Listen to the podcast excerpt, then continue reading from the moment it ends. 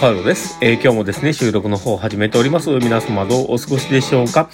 えー今日もですね、えーまあ、家の中でゆっくりしてたんですけど、まあ、いろんな、あの、子供の、あの、次男坊のね、散髪とかも行ったりとか、まあ、いろんなことはやっていたんですけど、まあ、比較的家の中にいたなと思いながらね、こう過ごしておりましたが、皆さんはどうだったんでしょうかまあ、雨も降ってましたしね、奈良の方はね、皆さんのところは雨はどうだったんでしょうね。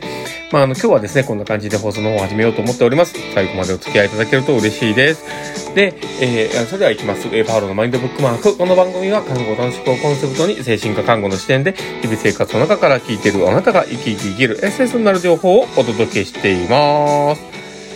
い。ということで、えー今日はですね、えーあの、放送を始めているんですけど、え今日はどんな話をね、ちょっとしようかなと思ってたかなんですけど、え実は今日はですね、ちょっと、えっ、と、精神科らしいような話をしようかと思っておりまして、で、私、あの、精神科の訪問看護ということで、え頑張って働いてはいるんですけど、えそこでですね、いろいろ取り扱うんですが、えその中で今日お話をしようと思っているのが、え共感ということに関してね、話そうかなと思っております。で、あの、共感って、あの、実際やっぱ難しいんですよね。で、あの、今日話そうとしてるのは、この共感的に理解をするっていうのって、どういうことなのかなっていうことなんですね。で、よく落ちやすいね、罠とか、そういったところも、えー話ができたらいいのかなと思ったりしてます。で、あのーまあ、この共感するって、あのーどういうことかという、まあ、気持ちを、まあ、分かち合うというか、まあ、そういった話にはなるんですよね。で、あの共感する。で、例えば同じような出来事が起こった時に、同じような言葉が自分の口からも出るというような、言ってみたらそういう状況ですよね。で、だから例えば、あのうまく、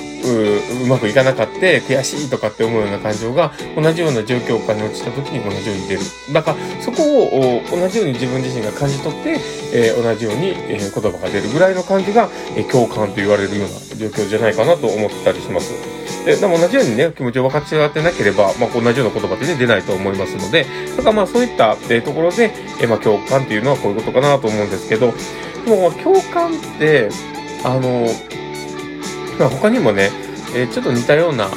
感じのね、ニュアンスのことで、えーまあ、言葉としてね、あまり良くないなと僕は思っているんですけど、まあ、あの、同情するとかね、えーそういった言葉も当てはまってくると思うんですけど、この、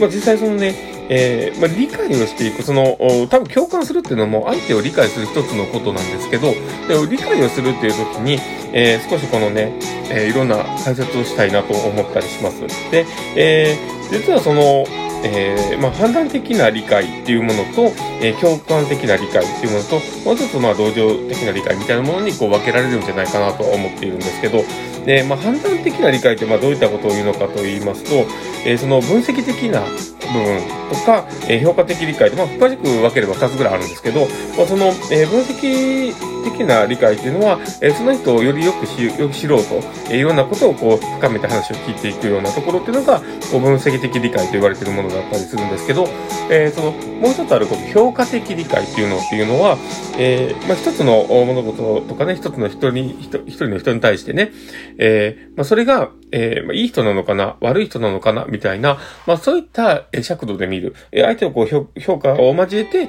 え相手を見るというところが、その評価的理解というものなんですね。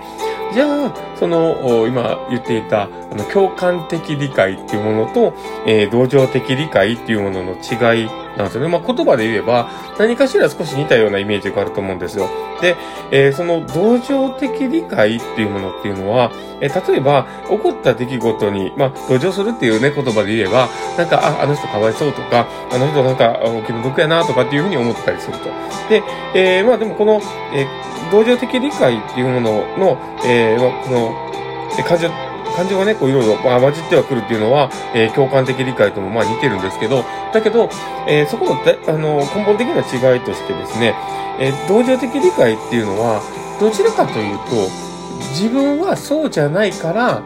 この人はかわいそうというような、どちらかというと、自分、自分が、えー立ち位置的にこう上にあるような感じの見え方なんですよね。だから、あのーこうし上から、まあ、言ってみたら、ま、上から下へ見るような、まあ、そういうような感じが同情的理解というものになってしまうと。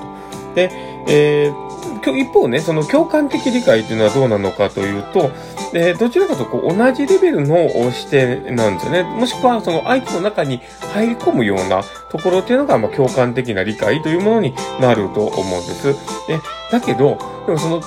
よくこう、えー、まあ、看護師さんでもそうですし、えー、他の、まあ、方とかでもそうなんだろうとは思うんですけど、話をして、え、まあ、共感したなって思えるところでも、どちらかというと、そういう同情的な、えー、理解というか、まあ、そういったものを少し含むようなえ感じっていうのが混じらないかなって思うんですよ。うん、だから特に、看護師とかであれば、やっぱり自分自身はその病気ではない。えまあ、そのベクトルがそこに向きやすいとは思うんですよね。だからこそ、え相手はそういう状況になっているから、少しこう、あの、かわいそうというか、なんか、あだからこう、そうなんだろうなとかってこう、えー、どちらかというと自分がそうじゃないからこの人こうだみたいな、やっぱり上から下への流れのような、えー、感情で物事を見るってことはあり得るんだろうなと思うんですよね。じゃあ、でもそれと共感的理解っていうものはまた別、別物だと思うんですね立ち位置も違うから。だから、えー、それをね、どうもこううまく、えー、やりにくいんだと思うんですよ。だから、あの、共感ってすごく難しいなとは思うんですよね。んで、えー、その、やっぱり精神科の訪問看護とかでもそうですけど、やっぱり人の話を聞いて、えー、そこに、えー、理解を示すってことってすごく大事なことだと思うんですよ。で、その時に、その同情的理解と共感的理解を区別しにくい人ってやっぱり多いんじゃないかなと思うんです。だから、あの、いかにこの共感的な理解をやっていくのかっていうのが、本当に大事なことなんじゃないかと思います。んだから、えやっぱり、この、同じ立ち位置に立とうというかね、えー、まあ、同じような目線で見ようっていうところと、えー、なんなら相手の皮膚の中に入るじゃないけども、ちょっとこう、相手の内側に入るような感じで、そう、理解を示してみようっていうようなこう姿勢があるだけでも多分変わるんじゃないかなと思います。だから、信頼関係を得れてる人と得れてない人っていうのは、多分そういうその同情的理解っていうところと共感的理解っていうのが少しあの混じってしまってる人もいるんじゃないかなと思います。だからそこをね、ちょっと注意して関わってもらえると、また一歩進めるんじゃないかなと思ったりはしています。まあそんな感じですね、えー、今日の放送はこれで終わろうかなと思っております。えー、この放送を聞いて面白かったな、楽しかったな、なるほどなと思う方がいたら、えー、ぜひフォローいただけたら嬉しいです。で、あとですね、えー、もしよければリアクションとかもいっぱい残してもらえると、パールさんめちゃめちゃ喜びますので、どうぞよろしくお願いします。で、あとですね、もしよければ、あの、